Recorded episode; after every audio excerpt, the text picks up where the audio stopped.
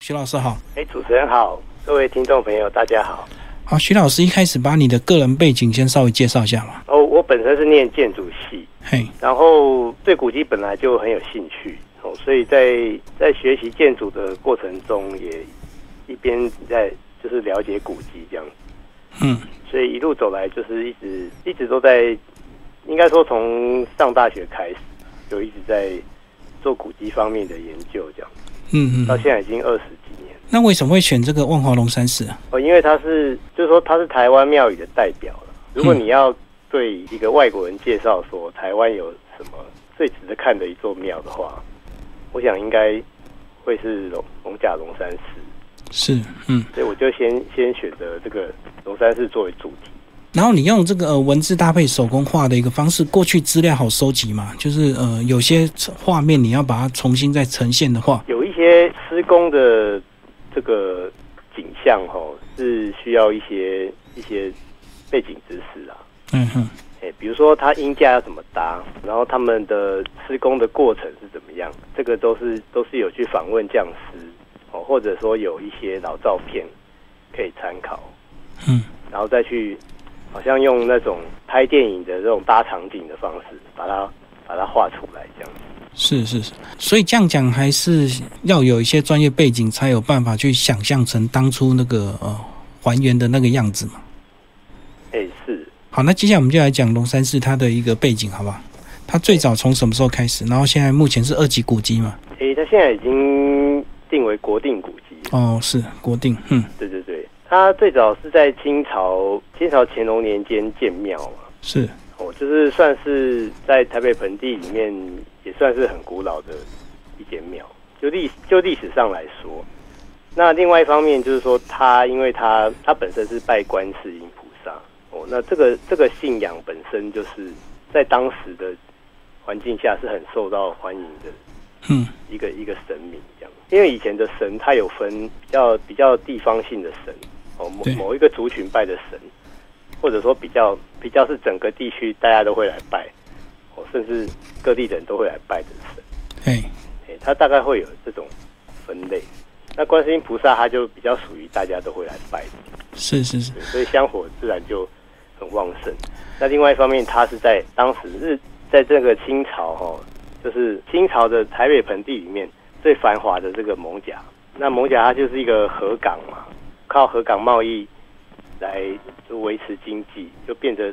变成最繁荣的一个地方。所以这个地方的他们的这些做生意的商人哦，他们就很愿意出钱来来建庙。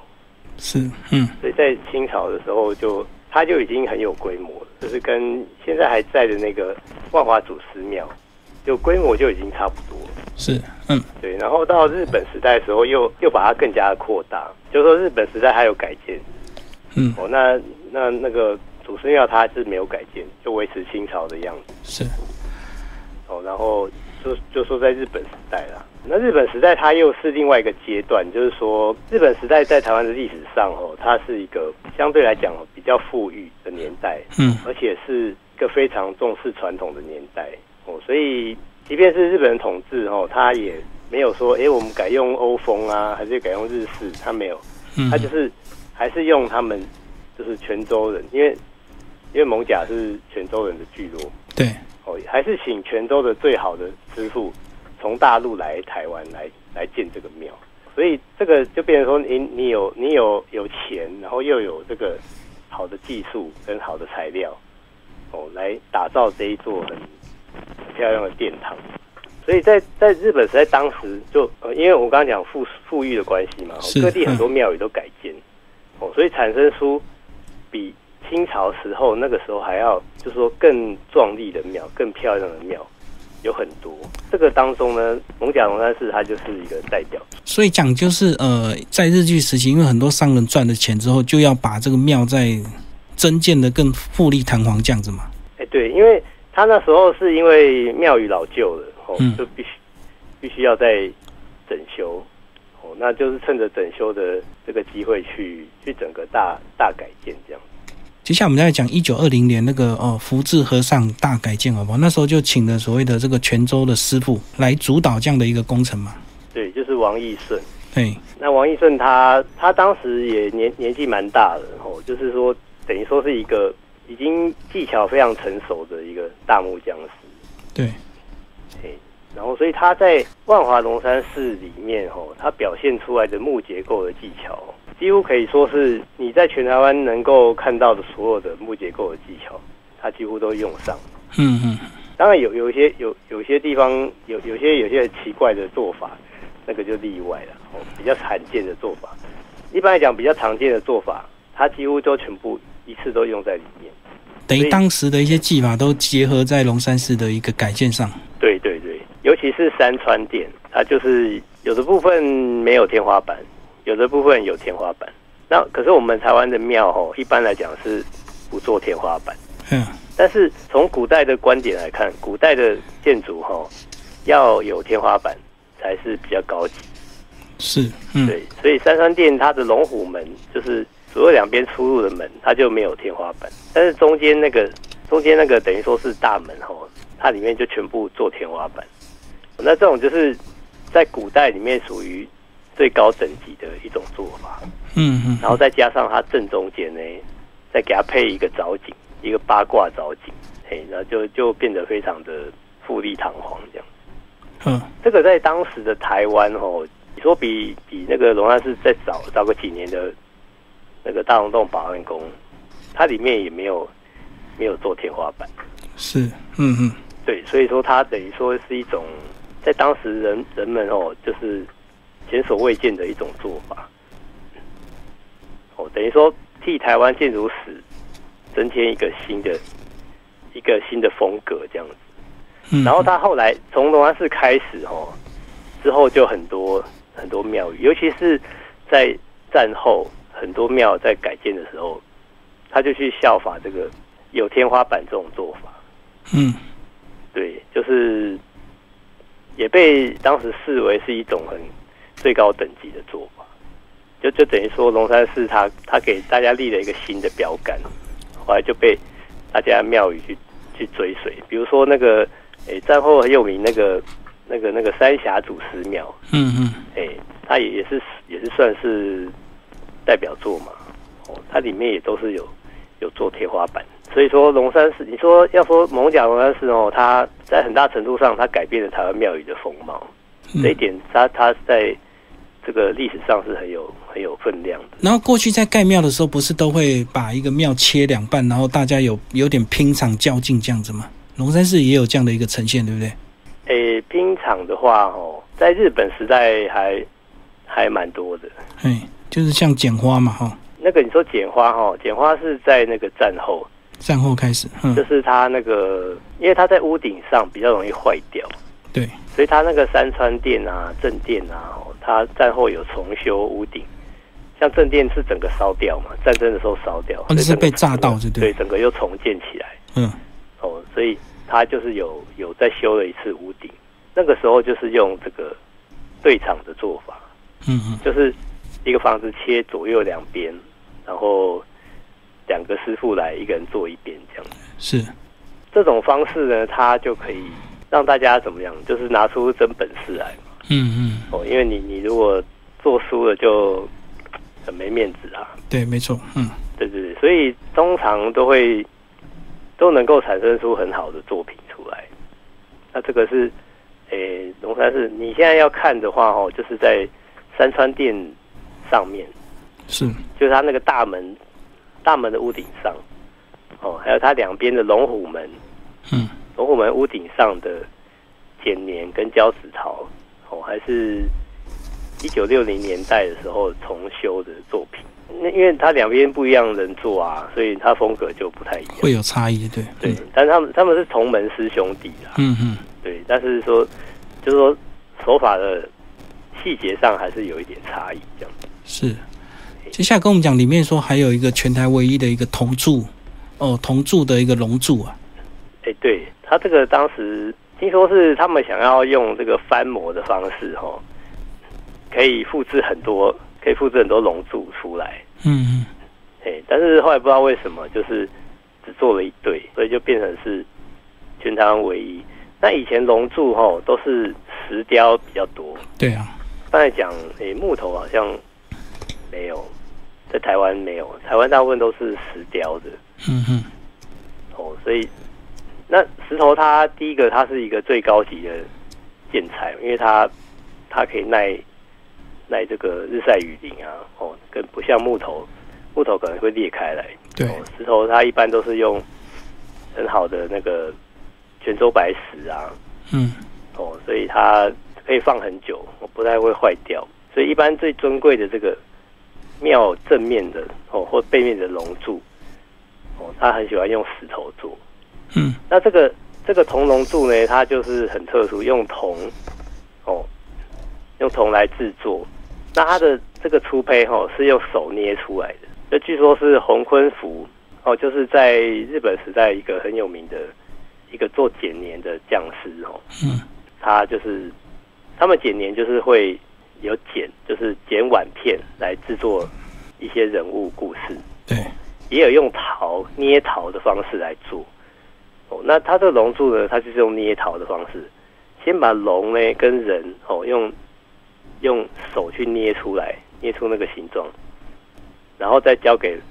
那个翻模的师傅去翻。这样嗯哼，所以他后来做出来的东西就是，就就等于说金属它也也不会变形嘛，哦是啊也是很耐用，嗯，哦，所以就它就变成是洪坤福这个人他在台湾很重要的作品，因为我们一般来讲剪黏这个东西很容易坏掉，哦，因为在外面可能风吹日晒啊，常常要修补就对，可能对会掉一块一块这样。对，所以我们一般看洪坤福的东西比较难看到很完整，所以哦这个因为龙柱它它就是你就可以看出，诶，洪坤福它的水准就是在这里。哦，因为可能坏掉就要找后面的师傅去把它修补了嘛，就会慢慢失去那个味道。对，通常修补完之后就会有点走样这样。那龙山寺是在最后哪一次的改建会变成现在这个样子？包括我们看到前面还有个静心瀑布啊，那也把整个厕所移到这个呃左侧去这样子。哦，那个就是比较近代的，是啊，嗯大概最近这二十年这二十年做的，就是说他把他的广场做一个改造，因为他这个庙前面人流很多，对，人流很多，所以他就是说特别去围一个，就是用水泥哦做一个围高高的围墙这样子，而且是用传统结构的那种造型去做的围墙。其他日本时代就有围墙，但是矮矮的那一种。哦，比较好比较爬，比较像神社那种矮矮的，是是，对。然后他后来战后把它改成比较高，然后里面再种树这样，然后就是庙前面比较人声鼎沸嘛，所以他们又弄了一个大瀑布这样，嗯人工的瀑布，啊对所以就变成说，哎，你那个进去围墙之后呢，就是好像进到另外一个世界，就是嗯，有那种佛在佛寺里面那种心情很平静，然后很清幽那种感觉。哦，用水声来掩盖一些车水马龙的哎声对音，对就对对对，因为前面广州街就是就是人车很多啊，我觉得这个还他们这个前面规划还是蛮成功的，是是是。对，嗯这个是蛮成功的一个一个设计。最后，徐老师，你要不要讲一下？你这本书也有呃邀请了国内很多古籍专家一起来写请他们帮我看一下稿子，然后就是写写一下那个推荐序。推荐，像李前郎老师嘛，对不对？对还有嗯李前郎林老师宝尧老师，对他们都是我以前的恩师啊。李乾阳老师是在那个我以前念文化大学建筑系的时候的的老师，对，然后后来也去他的研究室工作，工作了好几年这样子，才有办法可以有创作的这个累积哦，可以来、来创作这本书。那林宝尧老师他是我在台北艺术大学的老师，是，嗯对，啊，也是对我非常照顾。他本身是研究佛教美术，然后讲说也是恩师啦，所以当时也是找他来来写这个序这样子。所以以你这种呈现方式是呃，在坊间是比较少的，对不对？就是用手工画来呈现过去的很多这样细节。哎，是因为这个东西门槛很高，所以嗯，在台湾的话哦，就比较比较比较难，而且台湾说实在，你这个市场的销量很有限啊。没错，没错，对嗯，因为你你比如说国外有很多在这一类的建筑书哦，他们做一本书是可以卖到全世界嗯，哦，所以他们第一个他们本来就资料很多，就是说那个知识库本来就很大，累积很多就对，对。然后第二个他们他们可以投资很大量的财源去开发一本书出来。嗯哦，请很好的画家画彩色的全彩的这种建筑图，这样，嗯，然后出来之后就可以卖全世界，所以他们可以回收哈，哦甚至可以赚钱这样。嗯，但是我们在台湾做这种这一类的台湾本土的建筑的话，你就很难销到全世界啊。市场太小，所以这个就是我们在做这种建筑书它比较受限制的地方，所以我们一般比较难看到这一类，一般都是诶去现场拍个照片就了不起，嗯，照片再加文字说对，明这照片样而加文字说明，一般来讲是这样子，主要还是成本考量啊，对，但是建筑图来讲，它比较它比较能够说明重点。已，对，没错没因错为，照片的讯息可能会太多，就是说对于你要讲的事情，读者可能比较比较没有办法看那么清楚。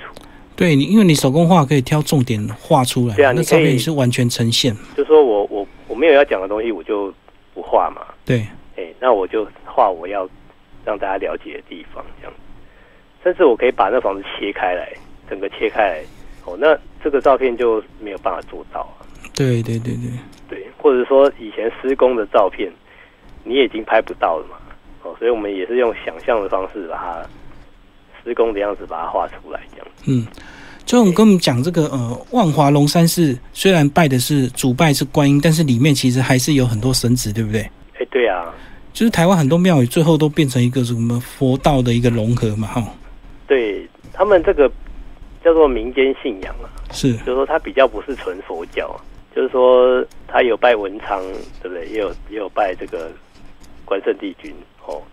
也有拜天上圣母，它就等于说是有点像是那个百货公司哈、哦，就是哎你到过来的话想拜什么哦，像他们现在月老也是很很红嘛，嗯对嗯，香火很盛，就是说大家有需要拜什么样子，要求什么东西，比较热门的神，大家都把它收 收集进来，对，就是可以你你来这个庙里面就可以拜到这个神这样。对啊，我是看你说明我才知道原来里面还有马祖， 因为我们以为马祖都是主神，怎么 在里面还有被放在里面就，哦，对，因为以前那个以前的交商哦，就是交商就是做进出口贸易的商人啊，他们主要做进出口，你要靠船嘛，对，船你开船从台湾开到福建，或开到广东，或开到上海，然后来来回回这样，所以他们都需要拜海神，嗯，都要求求这个路途平安啊，所以就要拜水仙，要不然就要拜妈祖海神。所以龙山寺当时吼，他盖这个就是中间是是拜观音没有错，但是嗯他们交商吼又另外又出钱，就是又在后后面的后殿对，把它盖成是拜天上圣母，所以这个也说明了他们当就仍然是当时的建造的这种历史背景。哎，就是说地方地方的这些商人，他们他们有这个有这个需要哦，然后去盖这个庙，同时呢又可以拜他们想要拜的这个这个天上圣母这样。是，嗯，那这种在比你比如说你讲佛教好了，那天上圣母它就不是佛教神了，嗯，它比较是偏道教的。对，